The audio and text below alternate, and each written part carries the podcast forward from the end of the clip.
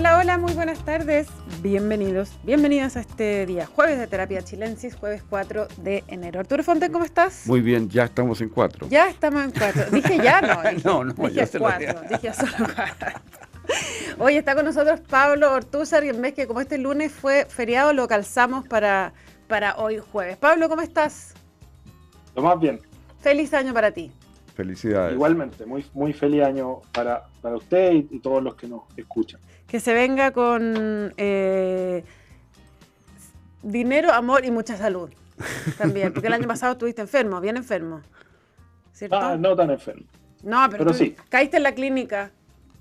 ¿De acuerdo? pero un enfermo político, como preso político. ¿Te gusta? Ah, Esperemos ah, que este año un enfermo Eh, político. Habrá que liberar al preso político Daniel Andrade, ¿no? ¿Qué creen ustedes? sí, esto se puede poner muy complicado. ¿Por El- qué? El gobierno del presidente hoy tiene presos políticos ahora. ¿Ah? Pero bien, No, incre- terrible la situación, realmente. bien increíble. Bien increíble, fuera de, No- fuera no de bromas. más. Fuera de broma. Y, y lo otro que también ha causado mucha impresión es esta pensión que se le dio a un, a un eh, preso del estallido.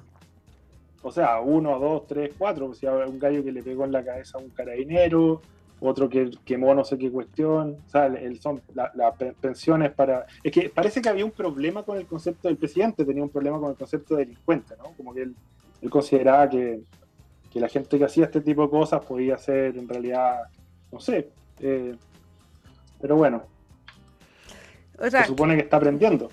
Quinta, quinta pensión vitalicia entiendo que ha, hecho cinco a presos del estallido. Oye, Pablo Ortuzar, eh, esta semana ha habido bastantes polémicas en materia educacional a propósito de eh, los resultados de la PAES que se entregaron en la mañana temprano del día 2 de enero. El Ministerio de Educación le mandó un, un correo a eh, las universidades en que les, de alguna manera, como que les, advierte que va a ir a la, a la superintendencia si difu- difunden datos sobre la PAES. Pero ya hemos visto que salen listas de eh, en los medios de los colegios que mejor les fue, los que peor les fue. El correo lo que advierte es lo siguiente, eh, dice que mm, dice que por ley de protección de datos no corresponde la eh, su divulgación con organismos externos al sistema de acceso ni generar informes públicos acerca de resultados totales o parciales del proceso o manipulación de cualquier tipo con fines distintos al desarrollo del proceso de admisión.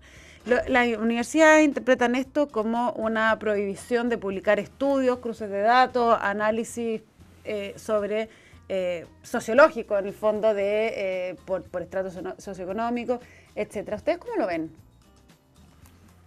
Me parece gravísimo, gravísimo. Pues lo que se está haciendo es obstruir la investigación, ¿cierto?, para el diseño de políticas públicas eficaces y la información pública respecto a eh, los criterios y, la, y, lo- y el proceso, ¿cierto?, y los resultados de, de la educación, de- del sistema educacional. Entonces, eh, es una vergüenza, la verdad, y, yo, espero que se sigan todas las instancias posibles y el gobierno tenga cara para después eh, efectivamente tr- tratar de perseguir a aquellos que lo que están haciendo es informar. eh, y, además de, tratar de evaluar, digamos, el, resultado del sistema educacional. Y la, pregunta que yo me haría es por qué el gobierno le interesa que estemos a ciegas respecto a estos resultados. Eh, que- y, y- por- porque obviamente no es por la protección de los datos de los estudiantes, y en el fondo tam- tampoco na- nadie está pidiendo el, el dato, el, el- puntaje con un nombre. Lo que interesa es de- que, dónde estudiaron, eh, las comunas, et- etcétera, etcétera, etcétera. Eh, entonces, bueno, así estamos. Yo espero que este gobierno se acabe luego, la verdad. Eh, es increíble lo que han hecho. Estas políticas son, la- son, son eh, todo este el desastre en educación eh, es, es básicamente el- el- el- la resaca de las políticas educacionales implementadas por, por el por propio Frente Amplio bajo el resguardo de Bachelet en su segundo gobierno. Eh, y, y ya yo pensaba que no se podía poner peor, pero, pero con la PAES y lo que están haciendo ahora, veo que eh, estaba siendo ingenuo. Sí, bueno, eh, a mí me parece que lo que está siempre detrás de esto, porque siempre ha sido una idea que, circula, ¿no es cierto?, es evitar la publicación de los rankings de colegios, que ya se publicaron, ¿no? Mm. Ahora, eh, ¿por qué hay interés en publicar eso? Bueno, porque a los padres les interesa saber eh, cómo le fue al colegio en la prueba. Eh, a los estudiantes les interesa, a los colegios les interesa. supuesto. les interesa saber cómo están respecto del grupo con el cual pueden competir porque no todos compiten con todos en la realidad, sino que los colegios se miran más o menos dentro de ciertos grupos, ¿verdad? Los grupos cercanos, cómo, cómo están. Ahora es cierto hay distribución de tipo de colegio, distribución geográfica, distribución por estatus social, por precio, por todo. Entonces, eh, hay toda una información ahí que, que, los padres quieren, que los apoderados quieren, que la, prensa le interesa. Entonces, es como muy antinatural buscar eh, esconder esta información. Ahora, es cierto que estos resultados no miden estrictamente hablando la, educación escolar, no es, una prueba diseñada para medir la calidad de la educación de los colegios, es una prueba diseñada para acceder a la universidad y que se supone debería tener cierto poder predictivo respecto a los alumnos que pueden desempeñarse bien en los estudios universitarios. En ese sentido, es una prueba que que tiene que filtrar a los alumnos más dotados para las carreras más competitivas, eh, mirando más bien el futuro que el pasado. ¿no? Mm. En ese sentido no es una manera, no es el único instrumento para evaluar un colegio y en eso puede haber una cierta distorsión en la forma que esto se presenta. Los resultados además están muy afectados por eh, los preuniversitarios y los eh, resultados también están muy afectados, como es natural, por el bagaje cultural de la familia donde vienen los estudiantes. Y esa es una noticia que constantemente sale. Y ahí a mí me gustaría decir que, siendo eso un factor muy importante, hay que tener claro que todas, en todas partes del mundo, en todas partes del mundo, de acuerdo a las pruebas PISA, el bagaje cultural de donde viene el niño, o sea, de la familia, incide fuertemente en su desempeño académico. Eh, no es posible evitar la, influencia que tiene la familia en el desempeño académico de un niño, en los hábitos de estudio, en la valoración por el estudio. ¿Cómo va a ser igual un niño que se crió viendo a sus padres leer, por ejemplo, con libros en la mano y que le leyeron desde niño, versus un niño que nunca vio a su padre con un libro en la mano? Todas esas cosas obviamente que influyen poderosamente en el destino de ese niño. Ahora, lo que sí es cierto es que en Chile la influencia de la familia es más fuerte que lo que debería ser. Hay muchos países en el mundo donde el sistema escolar logra de alguna manera eh, compensar esas diferencias, esas desigualdades de origen mejor que el chileno. Pero dicho eso, por ejemplo, los, los países asiáticos es bien notable cómo el sistema educacional logra eh, resultados que de alguna manera, digamos, contrapesan esas diferencias. Ahora, eh, por ejemplo, en Francia... Con niveles, de competencia extremos. Exacto, con sistemas extraordinariamente competitivos, muy selectivos académicamente justamente, y, se va produciendo entonces esa posibilidad con profesores de gran calidad. Pero digamos, un sistema como el de Francia, que es un sistema básicamente estatal eh, y de mucha calidad, bueno, en el sistema francés, de acuerdo a PISA, en los resultados influyen tanto el bagaje cultural de la familia como en Chile, en Francia. O sea, eh, no, es que, no es que esto sea una cuestión de que una especie de varita mágica se vaya a eliminar el día de mañana. Obviamente que lo que hay que hacer es mejorar el sistema escolar. Mientras peor el sistema escolar, más pesan las familias. Si el sistema escolar influyera cero y uno tomara la prueba, esa prueba reflejaría el nivel cultural de la familia. Entonces, mientras mejore el sistema, el, eh, eh, sistema educacional, eh, más fácil es que el niño tenga un rendimiento por encima de lo que su familia le permitía conseguir, digamos, ¿no es cierto? Entonces, el punto es mejorar la educación en Chile, es mejorar el sistema escolar y mejorar la calidad de los profesores. Ese es el tema central, porque ningún sistema educacional puede ser mejor que sus profesores. No, pero operando a ciega, que es lo que no, no, no, avanzamos nada, porque lo que el dato clave que esto parece que se pretende esconder a través de no mostrar esto, es la desigualdad, el, el, el, digamos, el, agujero que se ha generado en el acceso a la universidad entre la educación pública y la educación particular, subvencionada y particular pagada. Pero si de, de los 100 colegios que mejor les fue, 97 entiendo, son particular pagados. Bueno, hay un público, hay un público que es hoy día el, el Dos municipales y uno no es uno subvencionado. Claro, está el Dalmar, por, ejemplo. Sí, el Augusto Dalmar y otro que se llama San Pedro Povea no, no, no, aparece el Instituto eh, Nacional, no aparece el, Carmela, Carvajal, no aparece el Liceo de Aplicación, el Liceo número uno de Niña. O sea, los grandes liceos tradicionales chilenos han caído. Y eso es lo que obviamente no quieren mucho que se discuta. Y además ocurre que en el Dalmar... Y no solo han caído, los hicieron caer ellos Bueno, y ahora... y ahora Y ahora están yéndose eh, con problemas en el Dalmar, ¿te fijas? O sea, el, Augusto Dalmar está en este momento en una crisis gravísima. Van a destruir el colegio Dalmar, yo creo. Exactamente. Que es lo que eh, hacen. Entonces, ese es mi punto. Y por eso hablo con cierta ímpetu. Eh, Qué raro. hay ¿eh? una filosofía. Sí, curioso. Eh, realmente los temas me dan lo mismo y soy muy eh, flemático, pero, pero en este, este tema me, me, molesta mucho que aquí ha habido una, una, política sistemática de destrucción ¿cierto? de la educación pública por parte del Frente Amplio y los intelectuales que están detrás. Esto viene, como dije, de Bachelet 2 y ahora están cubriendo de esta manera, dejándonos a ciegas respecto a los resultados de la prueba de selección, están cubriendo sus huellas eh, que, están por todas partes en este resultado que muestra que la educación, o sea, la, educación particular eh, y particular subvencionada, digamos, se comió casi por completo a la educación pública, que, que, cuyos colegios de excelencia, los de la educación pública, el Frente Amplio destruyó.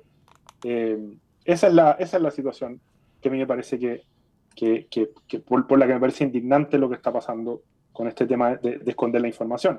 Porque si no sería una medida medio, tonta, ¿no? Como, como, muy bien señala Arturo, sería bueno, es que por un tema de, no sé, de, no, para, proteger el hecho de que, que la educación eh, eh, no se trata solamente del ingreso a la universidad, ok, ya sería una medida tonta, cuestionable, pero aquí hay más, o sea que aquí hay un filo político de lo que está haciendo que es muy grave y que tiene que ver con, con la debacle eh, y, los errores que cometió el Frente Amplio a nivel de política educacional durante HL2 eh, y las consecuencias que han tenido hacia adelante.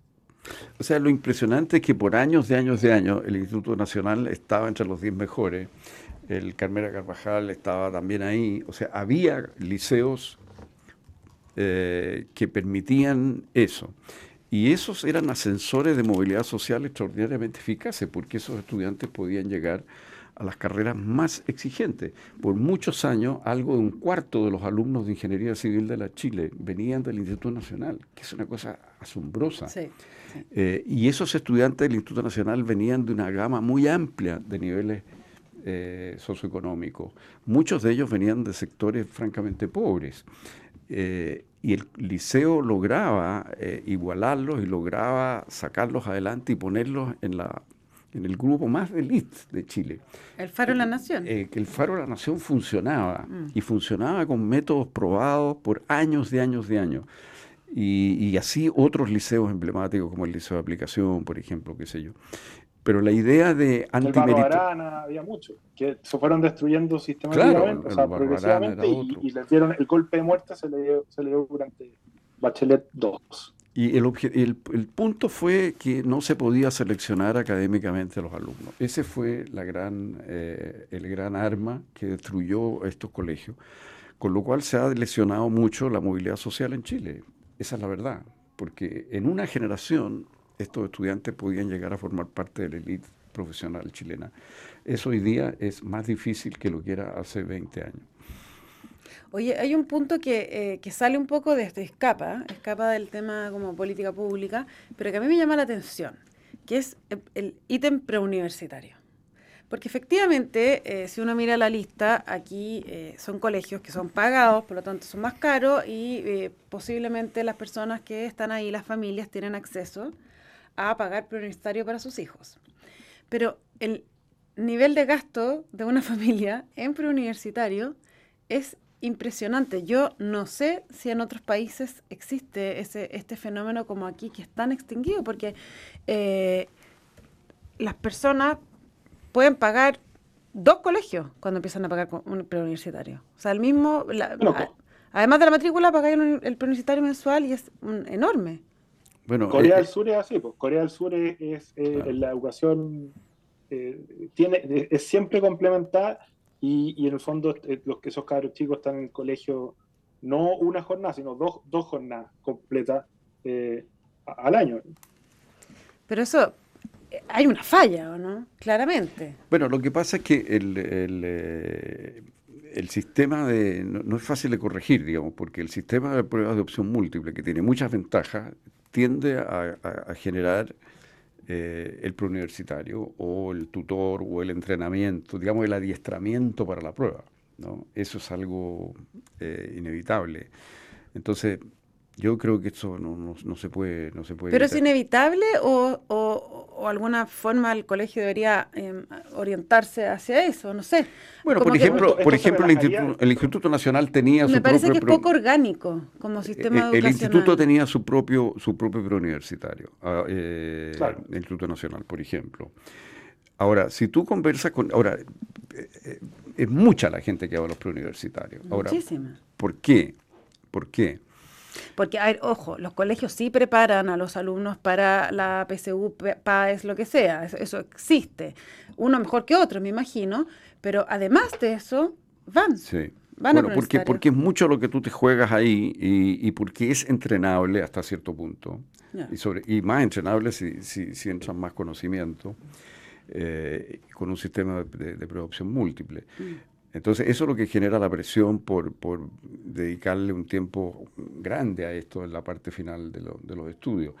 Eh, claro, si tú tuvieras un sistema de ensayo como en otras partes, bueno, ahí es más difícil que el preuniversitario funcione. La gracia que tiene cuando yo he conversado con los padres, con los alumnos, ¿qué es lo que les gusta del preuniversitario? Les gusta el preuniversitario que es completamente focalizado, eh, donde no se pierde un minuto de clase, donde las pruebas se, se, hacen en el día que corresponde y se entregan el día que corresponde.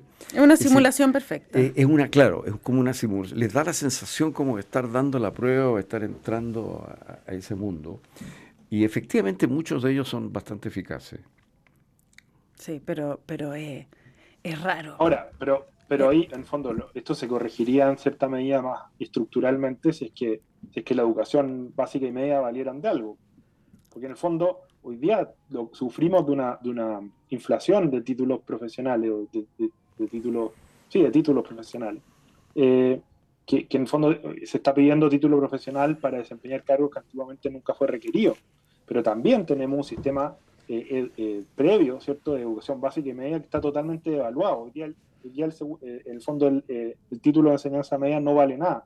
El título de enseñanza básica no, no vale nada porque no refleja los conocimientos y habilidades que se supone que certifican, ¿cierto? Y ahora se está extendiendo este problema al pregrado universitario. Entonces, mientras no nos hagamos cargo de que de la calidad sustantiva de la educación, que es el tema que todo el rato se está evadiendo, eh, no va, a seguir este problema. No sé si se entiende, porque perfectamente no, no, la idea de que todos tendríamos que ir a la universidad para poder tener trabajo es ridícula, es una locura, es un exceso. Pero esa idea se alimenta del hecho de que hoy día, efectivamente, el 80% de las personas termina cuarto medio sin entender lo que lee, sin manejar aritmética básica y busca un, certificado que le permita acceder a algún trabajo en el ámbito de, la universidad o los estudios superiores. Ahí tenemos un problema gravísimo y, nadie, le, ha tomado mucho el peso en los últimos años. Al revés, se, ha seguido estimulando este problema. Bueno, ese es el tema de la, de la inflación de títulos y el tema de la, de la expansión descontrolada de la educación superior que tenemos en Chile, que Pablo está lanzando un libro sobre este tema la, próxima semana, Teo. Sí, ah, sí, sí. O sea, es un ah. tema que he estado muy metido por lo mismo. Me, me, me parece una locura pretender corregir la sociedad y todos sus problemas, esperanzas y dificultades a nivel del sistema universitario. Es una locura y es una locura que el Frente Amplio está usando políticamente. Eh, Hoy, día se celebraban, ¿cierto?, en la televisión porque decían, más, va a haber más estudiantes universitarios con gratuidad, va, a aumentar la matrícula, etcétera, etcétera, etcétera. Pero, pero en el fondo eh, lo que se está repartiendo son certificados sin valor. Se sigue inflando en los títulos universitarios y eso lo único que va a generar es más frustración, más personas, digamos, eh, empleándose un gasto de plata ridículo, ¿no? O sea, esa cantidad, la cantidad de plata que se está invirtiendo en la gratuidad es una locura. Eh, y esa plata se está tirando al mar si es que esos estudiantes el día de mañana, por ejemplo, sacan un título de abogado, pero terminan un trabajo que no, manejando un Uber, o, eh, o simplemente no encuentran trabajo eh, dentro del, de su, del campo laboral que ellos esperaban. pero esto no, al Frente Amplio no parece importarle. Al mismo tiempo que ellos dicen que hay que condonar el CAE, porque, eh, porque los estudiantes del CAE esperaban tener ingresos que finalmente no se están realizando y por lo tanto hay que perdonarle la deuda universitaria. Es, como una, una, máquina productora de frustración, dices tú. Mm. Absolutamente. Eso creo que es. Mm. Y, y, creo que el Frente Amplio lucra de esa frustración a esta altura ya, porque me parece que la ceguera sería demasiada si es que ellos al mismo tiempo dicen que que hay que perdonar el CAE porque los estudiantes no, no, tienen los ingresos que se suponía que iban a tener, pero promueven que haya más y más, eh, que la matrícula siga creciendo hasta el infinito. No entiendo esa, esa contradicción. Sí, ahí hay un, un, nido de, de, de, problemas y en el fondo hemos caído en la idea de la universidad para todos, digamos, ¿no? Eh, la idea de que todos debemos ir a la universidad todos debemos. Es que, es que quizás no es que, todos deban, pero sí hay, a mí me parece bien la idea de que todos, que, quiera, o si existe, que se amplíe la oferta, pero la cosa es que sean buenas universidades, que haya una calidad. Pero tú mira, pero tú mira, no sé, países como Alemania, que sea, el porcentaje de personas que va a la universidad es, es pequeño en relación al total de la población. Hay buenas carreras técnicas, hay buenas alternativas y tú puedes hacer una vida buena fuera del mundo universitario. la, cultura nuestra está estructurada con el título universitario. E, ese es parte del problema. Se va a partir. Tú no, a una persona que no tiene el título universitario, en general, se le va a mirar en menos frente a la que tiene el título universitario para el mismo trabajo. Incluso el que tiene la carrera técnica puede estar infinitamente más capacitado. Y ese es el problema. Y ese ha sido un problema antiguo nuestro. Pero, ese es el problema. Por, eso cuando tú decías, ¿y por qué la gente hace tanto universitario? Bueno, ahí está la respuesta.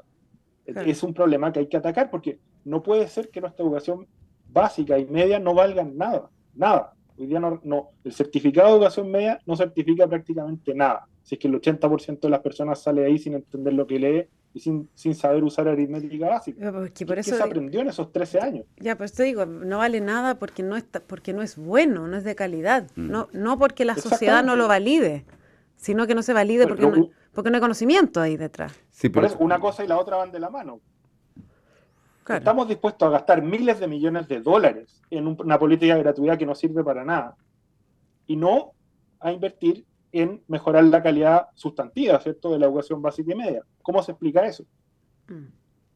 Y la, la otra, el otro lado eh, son las carreras técnicas. O sea, eh, también nosotros deberíamos tener ahí mucho énfasis en, eh, en carreras técnicas y posiblemente en también colegios como son los politécnicos, por ejemplo, que, que pueden darle a un joven herramientas de trabajo temprano y mm. ser una educación más cercana incluso a sus intereses, menos libresca, menos teorizante, menos abstracta.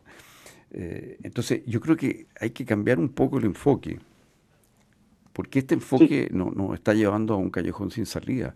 Y gran parte de la frustración de la juventud profesional joven tiene que ver con esto. Han pasado seis, siete años estudiando eh, una carrera que, que en definitiva no pueden ejercer y a veces ganan menos que un instalador eléctrico que, que, no estudió nada. Que no estudió nada, sí. Y aprendió padre. mirando. Claro. Y eso, eso explica también que nuestro presidente, en parte creo yo, eso en parte explica que nuestro presidente hoy día sea el presidente de la fecha. Hay algo ahí, importante. Eh, ¿Por qué, por qué hace ese, tú ese, esa vinculación? Ah, porque el Frente Amplio es un movimiento que se crea en el ámbito universitario, que crece en ese espacio y cuyos principales militantes son los estudiantes universitarios y parte de sus familias. Esas son sus causas originales. Por eso el presidente Boric le, da, prioridad al tema del CAE, por eso también el, diseño de la paz. O sea, este, es, es, verdad que la educación siempre ha sido el ámbito de, de, de acción política del Frente Amplio lo cual no significa que la educación les importe, porque en los sustantivos, eh, como decía bien Daniel Mansuya hace poco, no les interesa la educación, pero sí, sí que den en la educación su nicho de acción política y de, de, cosecha de militantes y de apoyo. Eh, y en ese sentido son, son, son un movimiento universitario hasta el día de hoy. Mm, increíble. Bueno, Pablo Ortúzar, Arturo Fontense, nos acaba el tiempo de esta conversación de día jueves en Terapia Chilensis. Les quiero contar a ambos que la transformación digital de tu empresa nunca estuvo en mejores manos. En Sonda desarrollan tecnologías que transforman tu negocio y tu vida, innovando e integrando soluciones que potencian y agilizan tus operaciones. Descubre más en sonda.com. Sonda Make It Easy. Quédese con nosotros porque a continuación información privilegiada al cierre y luego sintonía crónica debut junto a Bárbara Espejo y Francisco Aravena. Que estén los dos muy bien y todas y todos quienes nos escuchen, nos encontramos mañana con más terapia. Muchas gracias. Buenas noches. Buenas noches.